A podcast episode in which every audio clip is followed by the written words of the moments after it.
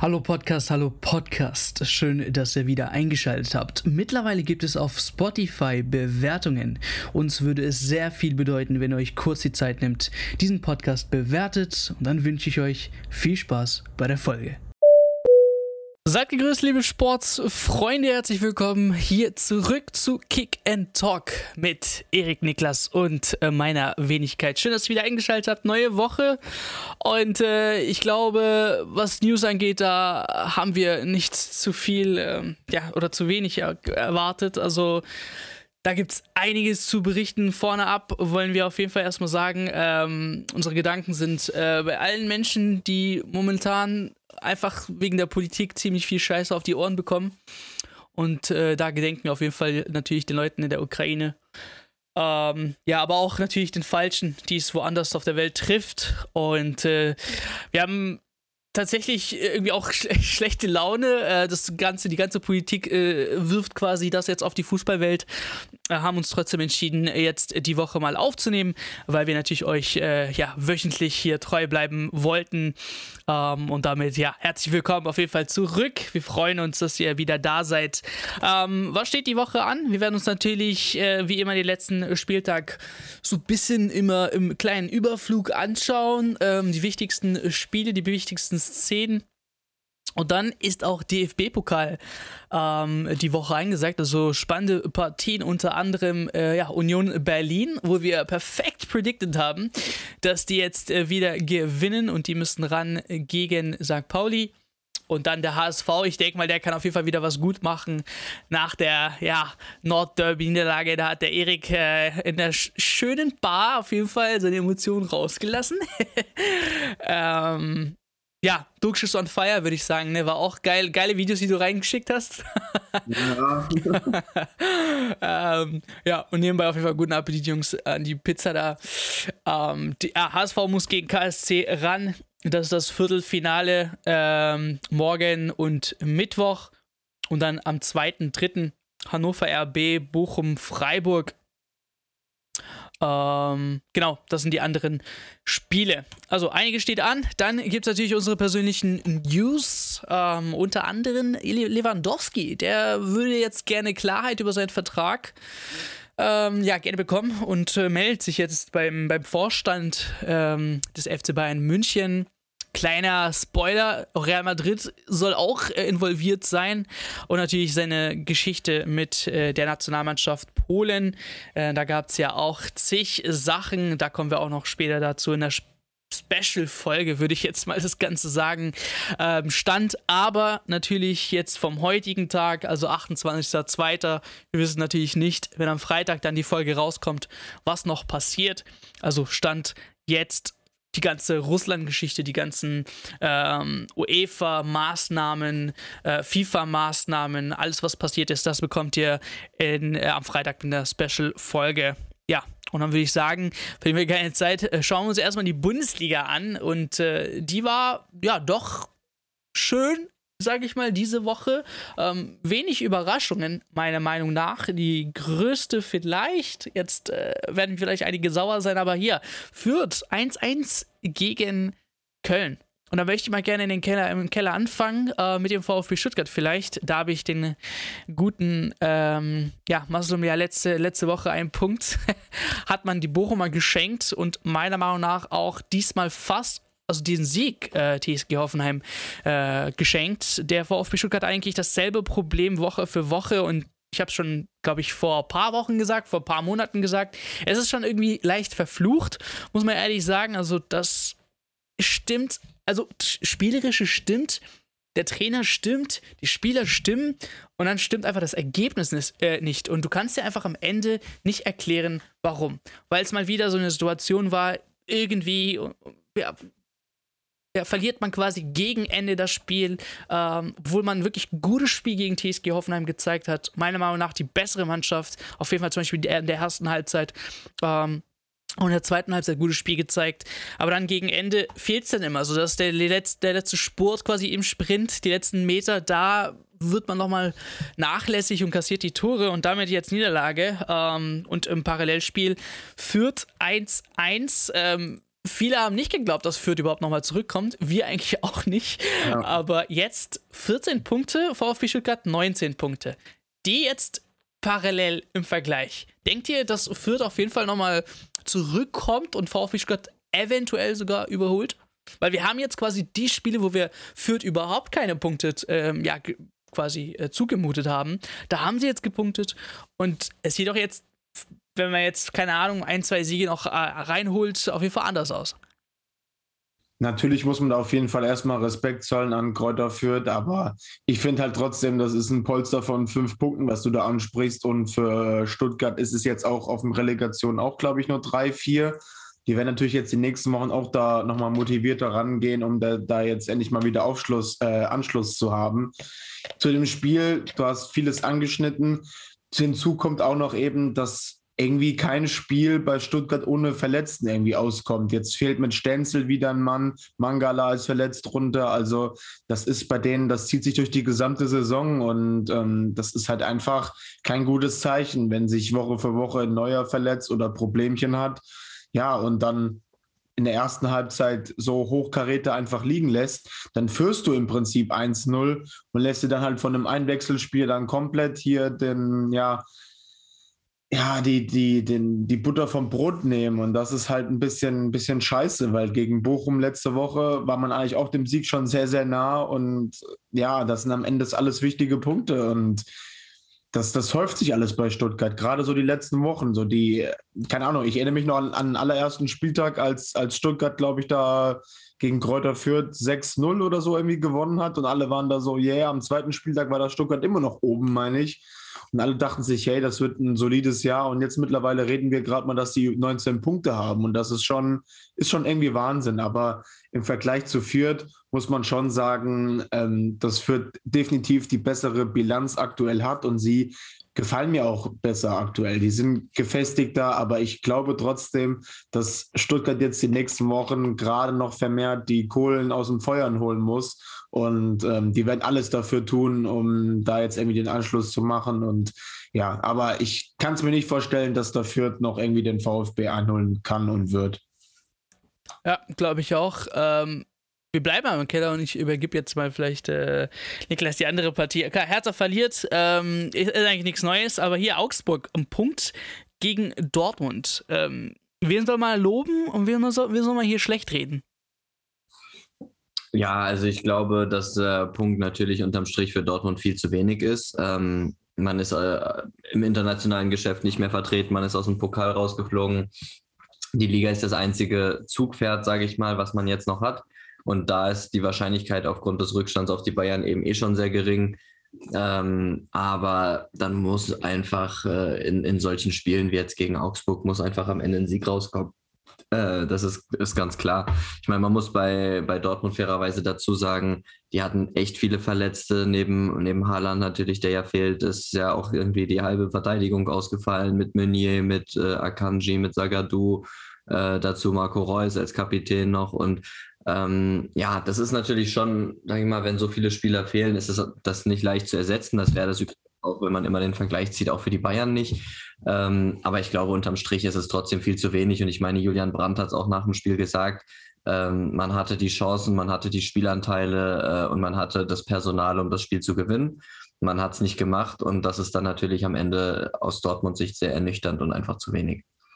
Aber die Augsburger haben sich trotzdem in Summe das schon Minuten verdient, würde ich ja. jetzt mal sagen, weil sie hatten jetzt nicht unbedingt die, die Hülle an Torchancen, aber allein durch den Wille und den Ehrgeiz, da jeden Zweikampf nachzugehen und ja, sie haben... Und haben die nicht aufgesteckt auch, ne? Ja, genau. Zurückgekommen. Ja. Genau. ja. ja. Das, das ist alles sehr eng da unten drin, aber immerhin haben sie jetzt die Hertha überholt und zu Hertha, zu Hertha ist eigentlich auch zu sagen, dass sie an sich gar nicht mal so schlecht gespielt haben, dafür, dass sie auch wieder ein paar Ausfälle hatten. Jetzt zum Beispiel mit Schwolo, die Nummer 1 hat gefehlt. Aber ja, über den Elfmeter kann man vielleicht auch diskutieren. Trotzdem ist es in Summe absolut verdient, dass da Freiburg mit drei Punkten weggeht. Aber sie sind jetzt auch, ja, zumindest haben sie auch ein kleines Lebenszeichen gegeben. Gerade so die ersten Minuten, dass er schon wieder nach Fußball aus. Also, aber trotzdem, das ja, bei, bei, bei Berlin hat man einfach gesehen, das wird die nächsten Wochen wirklich auf Messerschneide zugehen da unten im Abstiegskampf, dass die da auch ja. auf jeden Fall drin sind. Die werden auch lange unten noch drin bleiben, glaube ich, weil es einfach dort nicht läuft. Ähm, mit Ausfällen auch. Klar, jetzt ein bisschen Pech mit dem Elfmeter, aber das ja, zieht sich ja schon seit Wochen durch. Und ich muss sagen, klar, Kräuter Fürth ist noch abgeschlagen, aber da stimmt die Form. Bei Stuttgart wird die Leistung zumindest besser und die werden nicht die nächsten Wochen immer diese Spiele nicht bis ins Ziel bekommen. Könnten dann auch irgendwann punkten. Augsburg fightet da unten und ist einfach auch erfahren, was den Abstiegskampf betrifft. Und ich glaube, die Hertha muss sich da, äh, muss da jetzt schleunigst Punkte sammeln, um nicht den Anschluss zu verlieren. Und nicht nur das, wir haben es ja, ich meine, die letzten Wochen auch äh, das, ich meine, letzte Woche mit Windhorst ähm, mal genauer genommen, dass er gesagt hat, ja, der hat ja hier 375 Millionen ja quasi verbrannt äh, und es kam nur Negatives bei raus. Also da finde ich halt nochmal wirklich gefährlich, wenn man wirklich in die zweite Liga absteigen sollte. Und das ist also da muss man nicht sagen, ja, aber wir haben einen guten Kader, ich denke nicht, dass wir absteigen. Ich glaube, das ist die falsche Angehensweise, äh, wenn man sich die ganze Sache so mal anschaut, dass Augsburg, äh, ja, da haben wir gefühlt vor zehn Spieltagen die Trainerentlassung gesehen äh, und, und, sie sind immer noch dabei. 23 Punkten. Ähm, Amila Bielefeld hat sich zwar rausgerettet, aber da ist bei Hertha noch nichts gegessen. Also da ist auf jeden Fall noch viel, viel, viel, viel Risiko drin. Ähm, und meiner Meinung nach muss man auf jeden Fall aufpassen, dass man da nicht absteigt, weil dann sehe ich das wirklich so, dass aus einem, sagen wir mal, Traditionsverein, ähm, wenn der in äh, Investor dann auch noch abspringt, weil er keinen Bock hat, jetzt zweite Liga und so, sagt, scheiß drauf, 400 Millionen sind halt verbrannt, was soll ich machen? Äh, ich ziehe mich jetzt raus, ich habe keinen Bock mehr auf das Ding. Dann sehe ich wirklich, wirklich schwarz für Hertha. Ähm, wir haben wir es oft gesagt, eigentlich, ja, gute, gute äh, Jugendarbeit und so weiter und so fort. Ob das dann in der Zweitliga hilft, keine Ahnung, aber auf jeden Fall muss man sich das nochmal vor Augen führen, dass man jetzt auf dem Relegationsplatz steht und dass alles möglich ist. Und wenn man sich die Zweitliga dieses Jahr anschaut, will man nicht unbedingt in der Relegation dann gegen so eine Mannschaft ran. Ähm, zum Thema Investoren, weil du es ja gerade gesagt hast, ist auch nochmal ein ganz ja, krasser Vergleich jetzt zum Beispiel zu Türgücü oder zu äh, Uerding zum Beispiel, die ihre Investoren verloren haben. Und 1860, 1860 damals auch, ja, aber ich finde am, am, Beispiel Türgücü wird es ja gerade aktuell auch nochmal krasser, dass sie jetzt, glaube ich, neun Punkte oder sowas äh, weniger okay. jetzt haben oder acht um den Dreh und Uerding ist jetzt zum Beispiel auch abgeschlagen in der Regionalliga. Also da muss man wirklich aufpassen. Wenn, jetzt, wenn man jetzt mit Windhorst jetzt noch endgültig versaut, dann ja, ist es, ist es nicht so ganz einfach, da den Schalter umzubiegen. Ja, und das ist halt das Gefährliche. Und aber das ist jetzt vielen bewusst, wenn man sich so einen Investor reinbringt, ja. dass man auch eben auf sowas achten muss. Ähm, dann ein wichtiges Spiel, äh, nehmen wir vielleicht etwas später, aber ja, Wolfsburg gegen Gladbach. Ähm, ihr habt mir schon vorher gesagt, äh, ein bisschen strittige Entscheidung. Ich glaube, das, was ihr meint, ist jetzt mit diesem Kruse-Ding. Ähm, um Elfmeter. Äh, viele, viele schreiben, jetzt habe ich das direkt in den Kommentaren mal hier gelesen, ähm, hätte er sich fallen lassen einfach? Um, um Elfmeter zu kriegen. Also sagt er dann, ja, okay, Respekt, dass du weitergemacht hast, aber dumm. Ähm, lass dich doch einfach fallen, nimm einen Elfmeter mit und Feierabend. Ja, das ist genau das, was ich mir in dem Fall auch gedacht habe. Ich muss sagen, großen Respekt an Max Kruse. Ich finde das immer toll, wenn ein Spieler im Strafraum gefault wird und nicht beim kleinsten Kontakt direkt fällt, äh, sondern versucht ein Tor zu machen. Ich erinnere mich da an eine Szene, da war ich sogar im Stadion, da hat Schalke vor drei Jahren oder so in Frankfurt gespielt, 3-0 verloren. Aber auch beim Stand von 0-0 war auch ein klares Foul an Embolo, wo er aber dann im Fallen versucht, noch ein Tor zu machen, zum Abschluss kommt und, und halt nicht sich einfach direkt fallen lässt. Und nach dem Spiel stellt sich der Schiedsrichter vor die Kameras und sagt ganz klar, ja, er hat es auch als voll wahrgenommen, aber dadurch, dass der Spieler weitergemacht hat, hat er Vorteil entschieden oder hat halt das Ding nicht abgepfiffen, weil er halt gesagt hat, naja, er konnte ja noch weitermachen. Und ich finde das super, super schade und ein ganz, ganz schlechtes Zeichen für den Sport, dass das scheinbar jetzt im Fall von Max Kruse wieder ähnlich entschieden worden ist, weil damit erzieht man Spieler dazu, bei jedem kleinen Kontakt zu fallen. Und das ist ja eigentlich genau das, was wir nicht sehen wollen wir wollen ja eigentlich sehen, dass Spieler, die im 16er sind, versuchen, ein Tor zu machen. Und wenn sie dann äh, regelwidrig daran gehindert werden und das trotzdem weiter versuchen, finde ich, sollte man sie im Nachhinein nicht für sowas bestrafen. Und die Szene an sich ist für mich relativ klar. Also aus meiner Sicht liegt da ein klares Foul an Kruse vor. Also ich glaube, den Tritt sieht man in den, in den Wiederholungen ganz eindeutig. Und ich bin mir auch hundertprozentig sicher, wenn Kruse in der Szene direkt fällt, dann schaltet sich auch der Videoassistent ein und dann wird das da auch auf Elfmeter entschieden werden. Und so sagt man halt, ja, er läuft ja noch weiter. Ich meine, klar, was man natürlich auch sagen muss, zu dem Zeitpunkt, wo Kruse dann fällt, sieht das schon sehr theatralisch aus. Der macht noch zwei, drei Schritte und fällt dann ganz extrem. Ähm, Aber es ist ein Bruchteil von Sekunden, ja, von Millisekunden. Also. Ja, es war schon, er hat noch drei, mindestens zwei oder drei Schritte gesetzt, aber ändert trotzdem nichts an der Tatsache, dass es ein klares Foul war. Und dieses, äh, ohne diesen, diesen Kontakt hätte er, wäre er vielleicht zum Abschluss gekommen oder hätte eine Chance kreieren können. Und ähm, deswegen finde ich es äh, nicht in Ordnung, dass man ein Foulspiel nicht pfeift, nur weil man nicht sofort hinfällt. Ja, ich meine, das ist ja, wenn man das bedenkt, wenn ein Foul im Mittelfeld passiert und ein Schiedsrichter gibt Vorteil, dann läuft so ein Vorteil in der Regel mindestens mal drei, vier, fünf Sekunden. Und um diese drei, vier, fünf Sekunden ging es äh, weder damals in der Szene mit Embolo noch jetzt bei der Szene um Max Kruse. Das war vielleicht, ja, zwei, drei Schritte, aber keine vier, fünf, sechs Sekunden. Manchmal pfeifen Schiris ja auch noch später einen Vorteil dann wieder weg. Ähm, deswegen aus meiner Sicht ist es ein klarer Fall von, es ist ein klarer Elber der nicht gepfiffen worden ist, weil Kruse nicht fällt. Und wenn das wirklich am Ende auch die Begründung ist, dann muss ich sagen, ist das ein ganz schlechtes Zeichen für einen Sport und dann sollte man sich vielleicht mal überlegen, was man mit dem eigenen Regelwerk eigentlich versuchen möchte und welche Art und Weise von Fußball man sehen will. Eine, wo man ständig hinfällt oder eine, wo man versucht, Tore zu erzielen. Ja, trotzdem muss man sagen, ähm, Wolfsburg sieht man wirklich es ist un unglaublich, aber die große Steigerung äh, zum Pre, äh, der Pre-Zeit Kruse, also wo der aber nicht da war. Ähm, die Mannschaft wirkt wirklich wie aufgefrischt ähm, durch die auch jetzt äh, Transfers durch Wind zum Beispiel, da klasse Ball zum Beispiel von Barco, als er reingespielt hat ähm, und Wind. Ähm, aber wir haben die Chancen zum Beispiel mit von Philipp, ne? Also der ja war einfach allein vorm Tor, weißt du, dann muss man einfach so ein Ding machen und dann braucht man auch solche Gesch äh, Elfmeter-Geschichten nicht. Ähm, aber ja, ich gebe euch auf jeden Fall recht, das ist, ist eine komische Sache. Ich meine, live denkt man, okay, ist jetzt kein Elfmeter, einfach weiterspielen. Das, muss das ist dann einfach eine Sache dann für, für den Videoassistenten. Ähm, und meiner Meinung nach zählt dann wirklich nicht, wie du jetzt schon gesagt hast, spielt er weiter oder nicht, sondern ja, Kontakt ist da, Tritt ist da äh, und das muss einfach gepfiffen werden. Und dann Fragezeichen bei dem Stand von 3-1 bei so einer löchrigen Abwehr, die Gladbach in diesem Spiel hatte. Ähm, ob's da, ob die da nochmal zurückgekommen wären, keine Ahnung. Ähm, aber die zweite witzige Geschichte ist das mit La Lacroix, ne? Also der hat ja. ich habe gerade einen Kommentar gelesen. Ähm, was Turam äh, unfreiwillig beim Zahnarzt gewesen. Junge, der hat ja seine, der hat ja seine Finger in seinen Mund reingesteckt. Oh, also Turam zieht an sein Trikot, aber Lacroix zieht an seinem Mund von Turam. Es ist, es ist echt äh, eine witzige Szene.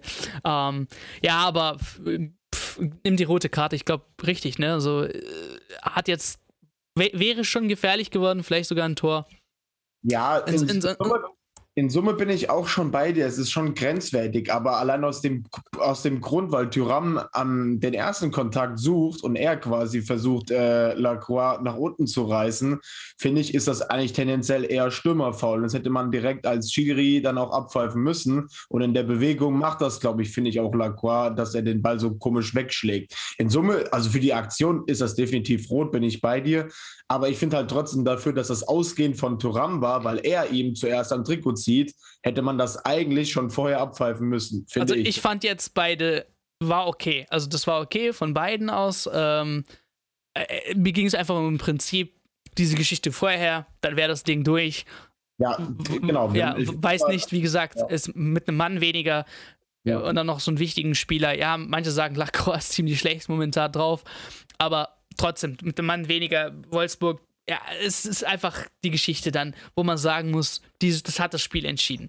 Um, ähm, ich meine, ich, mein, ich muss auch sagen, äh, in dem Moment vor dem Handspiel klammern sie beide, also da brauchst du nichts abpfeifen. Aber ich bin bei Erik, äh, dass man schon gucken muss, dass der, der allererste Kontakt, das erste Halten, das erste Ziehen, das äh, man durchaus als, als strafwürdig sehen kann, geht von Tyram aus und Lacroix klammert dann. Aber halt hier, an. Digga, du bist doch Athleti-Fan, Erik. Guck mal, deine Spieler, ich meine, äh, die haben gefühlt sehr viel Körperkontakt mit den Gegnern. Ziehen, treten immer so. Das ist also Athleti-Style pur. Bisher gewohnt, Alter. Dann müsste das ja nichts Neues sein. Ja, aber das ist nur vielleicht noch was anderes in La Liga. Aber keine Ahnung. Also ich finde trotzdem, gerade wenn da so ein Ball hinkommt und du ziehst vorher an einem Spieler, weiß ich nicht. Klar, so kleine Nicklichkeiten, das gehört mal dazu, so äh, wenn der Ball jetzt da nicht in der Nähe ist, da vielleicht, aber gerade bei so einer Situation finde ich, ja, also da kannte man schon vorher die Situation abpfeifen. Ich, ich muss halt vor allem sagen, also wie gesagt, ich, für mich ist es auch so, man kann in beide Richtungen entscheiden. Wenn der Schiri sagt, nee, es war für mich in Ordnung, dann kann man das auch auf jeden Fall stehen lassen. Aber man hätte durchaus über einen Offensivfoul nachdenken können, weil halt das erste Ziehen, das erste Halten von Tyram ausgeht und dann, dann ja. Lacroix halt mitmacht. Aber ich muss trotzdem sagen, was Lacroix dann macht, ist absolut dumm. Zu Zeiten von einem Videoassistenten so, so eine Aktion zu bringen und dann zu hoffen, dass das niemand sieht, ja, ist schwierig. Also ich meine, weil damit hast du nicht nur dein Team in Unterzahl gebracht, sondern du wirst jetzt auch noch ein oder zwei Spiele fehlen, äh, wo du deinem Team auch nicht helfen kannst in einer Situation, wo man sich noch im Abstiegskampf befindet, auch wenn ich der festen Überzeugung bin, dass Wolfsburg da nicht mehr lange sein wird. Aber ja, das ist halt eine sehr schwierige Nummer. Dann hätte ich sogar im Zweifel eher da Tyram durchlaufen lassen. Und selbst wenn er das Tor schießt, kannst du danach immer noch gucken, war es ein Offensivfoul oder war es kein Offensivfoul. Und selbst wenn er es, wie gesagt, macht, dann ja, klar, ist es dumm, kassierst du ein Tor, aber zumindest spielst du mit 11 gegen 11 weiter, kannst vielleicht nochmal eine Antwort setzen. Bis nächste Woche als dein Abwehrchef sozusagen kannst deinem Team helfen. Und mit so einer Aktion, glaube ich, hat er jetzt sehr, sehr viele Eigentore sich selbst in der Situation geschossen. Deswegen, ähm, muss ich sagen, auch wenn man vielleicht den Ärger verstehen kann, dass von vielen Wolfsburg-Fans, die sagen, naja, kann man schon offensiv faul pfeifen. Ähm, ob man es muss oder nicht, weiß ich nicht. Aber die Aktion von Lacroix ist halt auch einfach dumm aus meiner Sicht. Und in Summe ist es auch schon irgendwie ein bisschen skurril, dass er mehr rote Karten hat als gelbe Karten dieses Jahr. Also Was sind glaube, das? Drei Stück oder so mittlerweile, gell? Ja, drei rote zu zwei gelben. Also das haben bis jetzt in der Bundesliga-Geschichte. Ein neuer Ramos wächst auf. Das haben in der Bundesliga-Geschichte, glaube ich, nur acht Spiele aktuell geschafft. Also er ist da auf einem guten Wege, da einen Rekord zu brechen. Naja, also Wolfsburg freut sich jetzt trotzdem 28 Punkte, 5 Punkte vor einem Relegationsplatz. Ich meine, die letzten vier Spiele Spiele, genau, wenn ich mir das richtig anschaue, nur eine Niederlage. Also das haben sie sich früher gewünscht. Ähm, und von daher, wie gesagt, man hatte sogar den Sieg ähm, kurzzeitig in der Hand. Also vielleicht wäre man sogar mit, mit äh, drei Punkten hier rausgekommen. Und dann ist man eben äh, vorbei an, an, an Dings, an Bochum, Platz 11. Und das ist eigentlich, also passt Wolfsburg momentan ziemlich gut. Ich bin zuversichtlich, dass Wolfsburg wahrscheinlich noch ein bisschen, äh, ja, paar äh, Positionen hochsteigern wird, weil sie momentan ziemlich guten Fußball spielen, ähm, gute Transfers getätigt haben ähm, im Vergleich zu der naheliegenden Konkurrenz. Ähm, von daher alles Paletti. Ähm, ein Spiel, da würde ich gerne nochmal drauf eingehen und zwar ähm, das, nee, tatsächlich nicht. Ah doch, ja, jetzt habe ich's. Mainz. genau, Mainz. Weil wir wollten gleich ja über den DFB-Pokal reden. Ähm, wie wichtig ist jetzt der Sieg äh, von Union gegen Mainz? Ich meine, was waren das jetzt? Drei Niederlagen in Folge. Man war wirklich voll down. Äh, Spieler, zwei Spieler gegangen. Ja, und die Fans dachten sich auch so, what the fuck, was geht gerade ab? Ähm, und jetzt, glücklicherweise, ähm, auch nicht gegen jetzt irgendeine Mannschaft aus dem Keller, sondern gegen Mainz. Aber das hatten wir ja schon vorher. Also in der alten Försterei ist man auch gut drauf ähm, und kann immer wieder diese Magic-Momente wieder abrufen, ähm, diese typischen Magic-Momente abrufen und dann so ein Ding ähm, einfahren. 3 zu 1, wirklich gutes Spiel. Ähm, und jetzt geht man halt ins DFB-Pokal. Wie, wie, wichtig ist, ist so ein Sieg, äh, eurer Meinung nach? Ja, enorm wichtig, weil dann im Pokal spielst du, glaube ich, jetzt gegen Pauli und, und auch äh, zu Hause. Auch zu Hause und ähm, der Faktor alte Försterei, den gab es ja vor, sage ich mal, zu Zeiten von Kruse gab es ja nach wie vor und jetzt mittlerweile, ja, die letzten drei, vier Spiele sah das nach Kruse nicht mehr so elegant aus und äh, die müssen halt das einfach im, im Kollektiv irgendwie kompensieren. Und äh, da ist ein Avonici zum Beispiel noch nicht so drin, aber dafür hat Geraldo Becker zum Beispiel ein übertrieben schönes zweites Tor gemacht, was sehr, sehr entscheidend war, weil er sich einfach mal ein Herz aus der Distanz nimmt. Ein Haraguchi, ja, das war auch ja, eine gute, eine, eine, gute Einzelleistung vorher. Ich fand, fand den Auftritt von den Eisernen in Summe eigentlich echt ganz smart. Also sie haben ja das gemacht, was man, was man von ihnen eigentlich gewohnt ist. Und ähm, Mainz hat im Prinzip das gezeigt, wo, wofür sie auswärts bekannt sind in den letzten Wochen. Das ist einfach verlieren. dass sie einfach auswärts irgendwie. Ja, das ist echt eine dumme Statistik, Leute. Schaut es euch mal an. Zu Hause und auswärts. Die verlieren einfach jedes Spiel auswärts und gewinnen jedes zu Hause. Kann man irgendwie keiner erklären, woran das liegt bei Mainz. Aber ja, in Summe finde ich es schon ein wichtiger Step für Union, gerade jetzt im Pokal. Da kommt nochmal gutes Geld rein und im Pokal ist dieses Jahr halt auch einfach viel möglich für so eine Mannschaft wie Union Berlin. Und am Ende bist du dann sogar vielleicht im Pokalfinale in der eigenen Stadt und das wäre natürlich dann schon super big und äh, ja, gerade da wird sich dann vielleicht auch Max Kruse vielleicht den Arsch beißen, dass er sowas nicht miterleben kann. Genau, da wollte ich jetzt finanziell nochmal ansprechen. Ähm, Viertelfinale Pauli, Halbfinale schauen wir mal. Also es sind noch einige Mannschaften drin, wie äh, je nachdem, ob Hannover eine große Chance hat, aber HSV, KSC weiterhin auch eine Zweitligamannschaft. Also, ist, wie du schon sagst, zu Hause dann möglich, äh, daheim.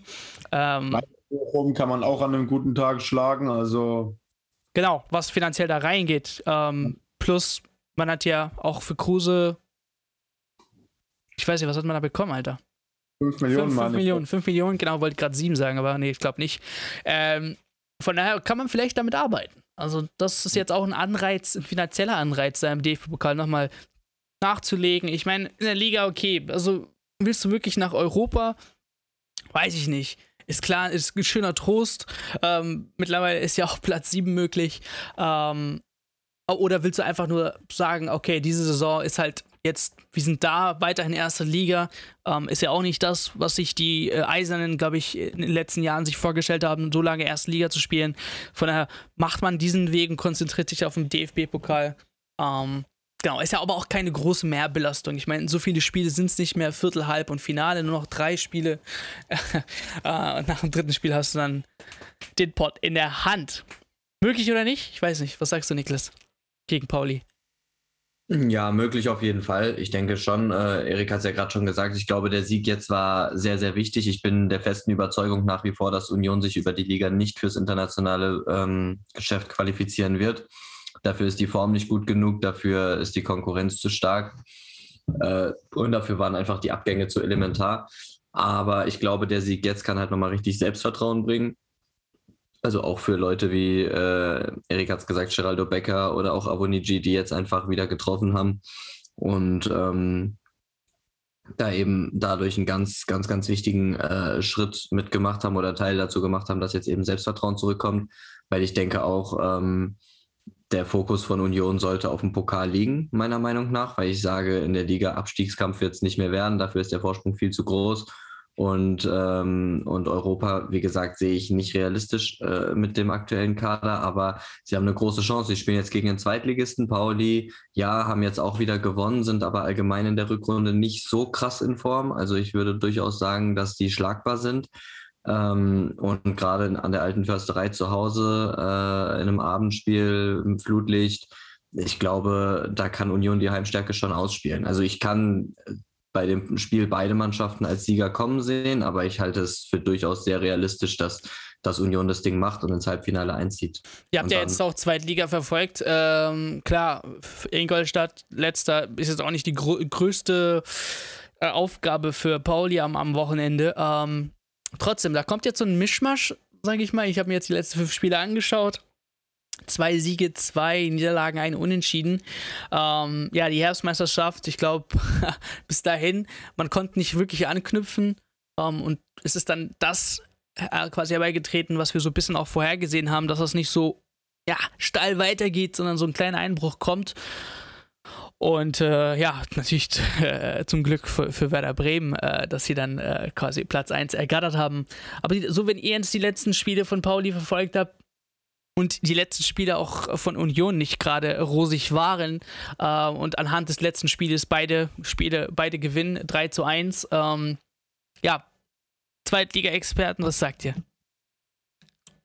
Ja, also für mich ist das, wie gesagt, ein Spiel zwischen zwei Teams, die in dieser Saison schon gezeigt haben, was sie für guten Fußball spielen können. Also beide. Bei Pauli war es ja auch gerade in der Hinrunde, auch im Pokal gegen Dortmund und so. Ja, da, da haben sie schon gezeigt, was einfach, einfach für eine Qualität auch in der Mannschaft steckt. und Union ja auch. Die spielen ja nicht umsonst oder haben ja nicht umsonst jetzt in Europa gespielt, waren an der, zur Winterpause, glaube ich, sogar Vierter oder Fünfter, ich weiß es ja, nicht, aber ja. ähm, klar haben die jetzt ein, zwei Abgänge, aber nichtsdestotrotz sind das zwei Mannschaften, die richtig guten Fußball spielen können ähm, die aber beide aktuell in einer ziemlich großen Formkrise stecken, sage ich mal, für die eigenen Verhältnisse. Klar, bei Pauli muss man sagen, wenn man jetzt aus den letzten fünf Spielen nur zweimal verloren hat, ist es jetzt nicht unbedingt eine riesengroße Krise, aber gemessen daran, dass die Herbstmeister waren, ist es eben schon so, dass man merkt und dass sie eine Liga tiefer spielen, die sind durchaus verwundbar aktuell. Und äh, ja, wenn ich mich jetzt entscheiden müsste, würde ich sagen, dass das ein ganz enges Spiel wird, vielleicht sogar mit einer Verlängerung, aber ich gehe schon am Ende mit dem, mit dem Favoriten aus Berlin ähm, weil sie ein Heimspiel haben, weil sie jetzt wichtige, äh, einen wichtigen Sieg fürs Selbstvertrauen bekommen haben und ähm, sagt deswegen, dass sich Union knapp durchsetzt. Okay, ich glaube, dann haben wir drei Stimmen Union, ne? Ja, da schließe ich mich auf jeden Fall an, weil ich glaube einfach, dass Pauli vielleicht doch lieber den Fokus auf einen knappen Endspurt in Liga 2 setzen sollte, weil ja, also ich kann mir jetzt nicht vorstellen, dass sie am Ende dann in Berlin den Pokal hochheben werden. Wäre natürlich eine geile Story immer wieder, dass ein Zweitligist einen Pokal gewinnt, aber gemessen an dem, was noch im Pokal ist, denke ich schon, dass für Union da eher die Tendenz da sein sollte und in Summe wird sich da auch die Qualität durchsetzen. Und ich gehe ähnlich wie Niklas eng und sage auch, dass es äh, auch in die Verlängerung gehen wird. Ja, das ist wirklich knapp. Ähm, Zwei Mannschaften aus der zweiten Liga, die noch die Chance haben, Pokal hochzuheben, sind noch der HSV und der KSC. Äh, KSC hat sich wahrscheinlich hier den Schalker ein bisschen geärgert mit dem 1 zu 1 ähm, und damit ein bisschen auch hier den Anschluss verloren, so an die ersten, ersten drei, meine ich. Ähm, und der HSV, da kannst du sicherlich auch, Erik, direkt hier das Nordderby besser ansprechen, wie das war. Äh, wo wart ihr denn eigentlich? Was für eine Kneipe war das? Das ist bei uns die Werder-Kneipe hier in Kassel. Also wer gerne mal guten, äh, ein gutes äh, Bier trinken will und in Kassel in der Nähe ist, kann gerne reingehen. Die schauen immer Fußball, aber vermehrt lieber Norddeutsch. Also Hamburg, Hamburg, Bremen, Schalke, äh, Schalke sage ich schon, St. Pauli und solche Vereine primär. Und wir haben mittlerweile da so ein bisschen den Laden eingenommen als Werder-Fans. Und, und jetzt Norden gegen Süden, also KSC, klar, durchschnittliche Zweitligasaison. Ähm, eine reelle Chance oder sagt ihr, okay, HSV schon für uns da auch durch und wir geben hier wieder so drei Stimmen für den HSV? Ja, ich als Bremer muss natürlich für den KSV sein. Ähm, ähm, KS, KSV sagen, was ist denn los? KSC natürlich. Ähm, aber ich finde halt trotzdem, ich muss sagen, ich habe das Nordderby am Wochenende halt komplett gesehen.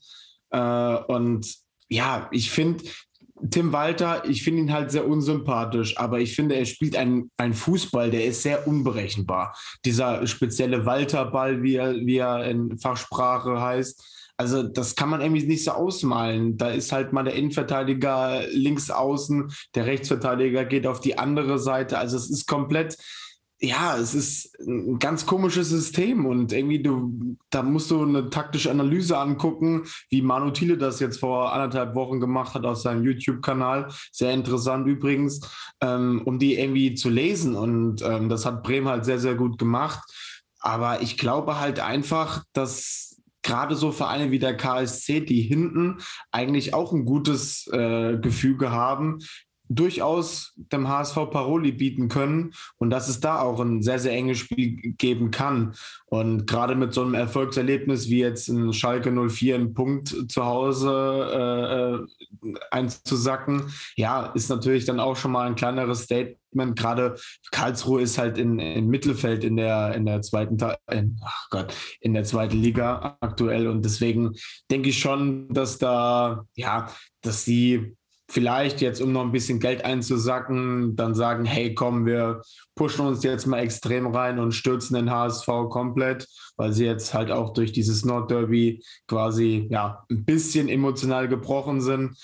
Ähm, aber ich kann mir auch vorstellen, dass der HSV das letztendlich macht. Aber ich gehe einfach emotional mit, mit dem KSC. Es ist halt nah beieinander. Wie äh, für für einen Spieler oder für eine Mannschaft, wie viel Belastung ist das jetzt, nochmal nach einem Nordderby, nochmal im DFB-Pokal antreten zu müssen? Ist da, also klar ist hier ein gewisser Vorteil für den KSC, der jetzt vielleicht, ja, ein Spiel gegen Schalke ist jetzt auch nicht unbedingt einfacher, ne? also meiner Meinung nach. Ähm, herrscht überhaupt hier ein Vorteil für jemanden? Oder sagt hier, beide, die Belastung war für beiden gleich, äh, da sie am Wochenende ran mussten und von daher auf Augenhöhe?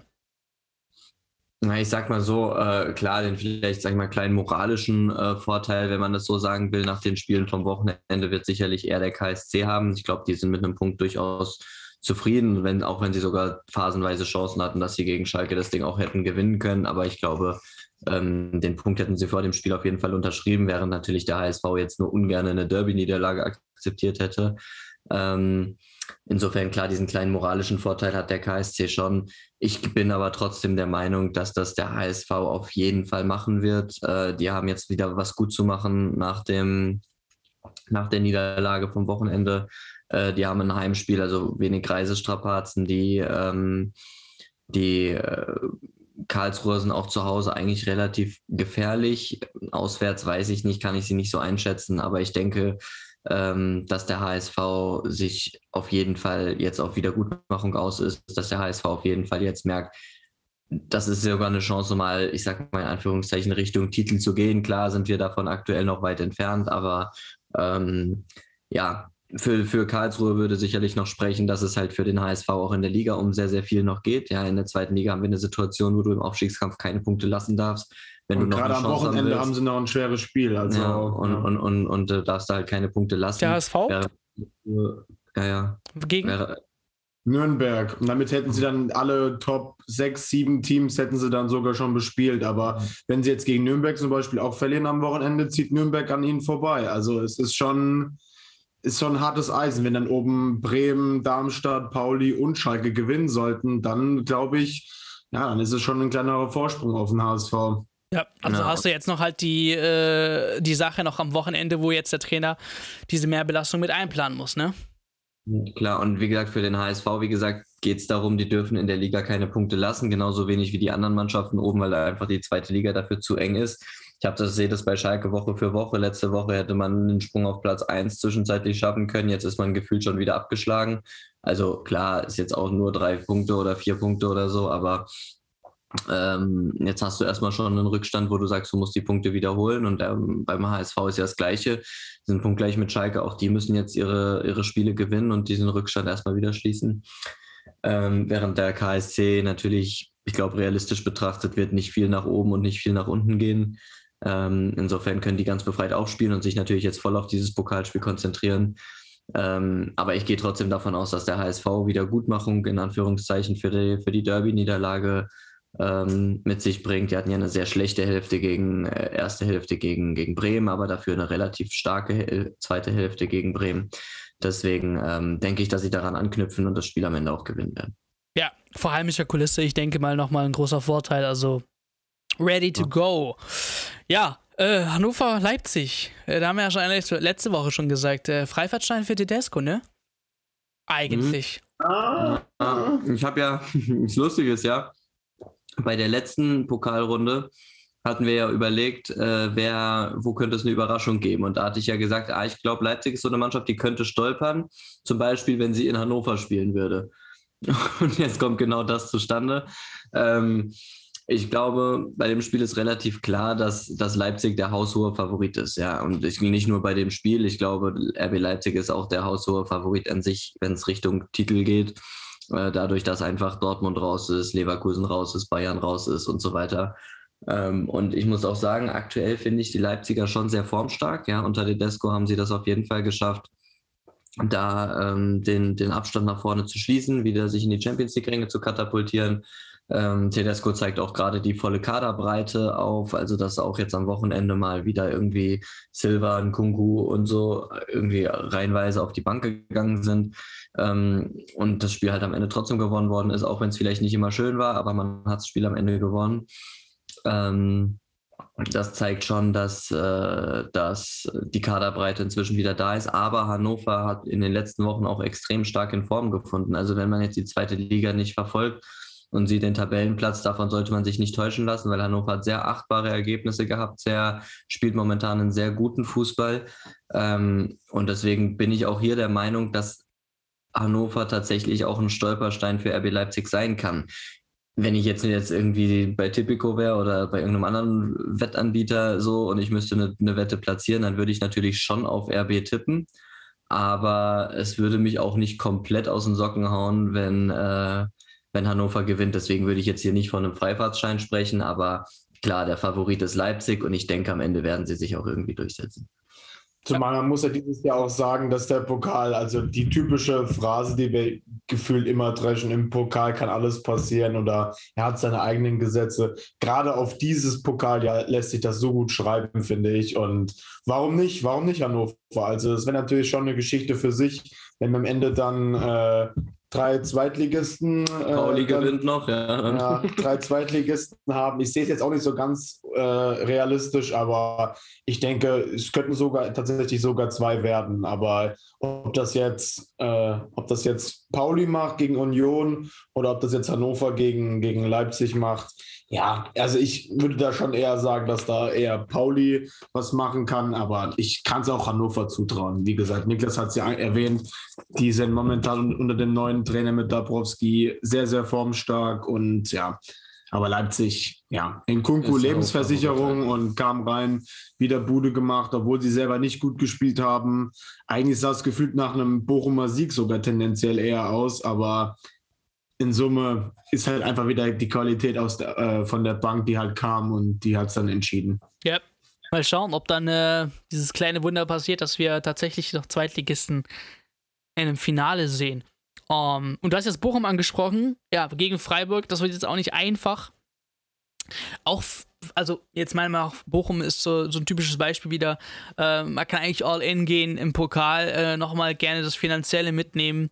Ähm, Klar ist man noch mit unten dabei mit dem Abstieg, aber wie, wie man so spielerisch das Ganze jetzt sieht in der ersten Liga und was die so anstellen ähm, und dass die auch wirklich dann über 90 Minuten anders als VfB oder andere Mannschaften auch Punkte mit, mitbringen, ähm, sehe ich jetzt nicht unbedingt die größte Gefahr für die Bochumer.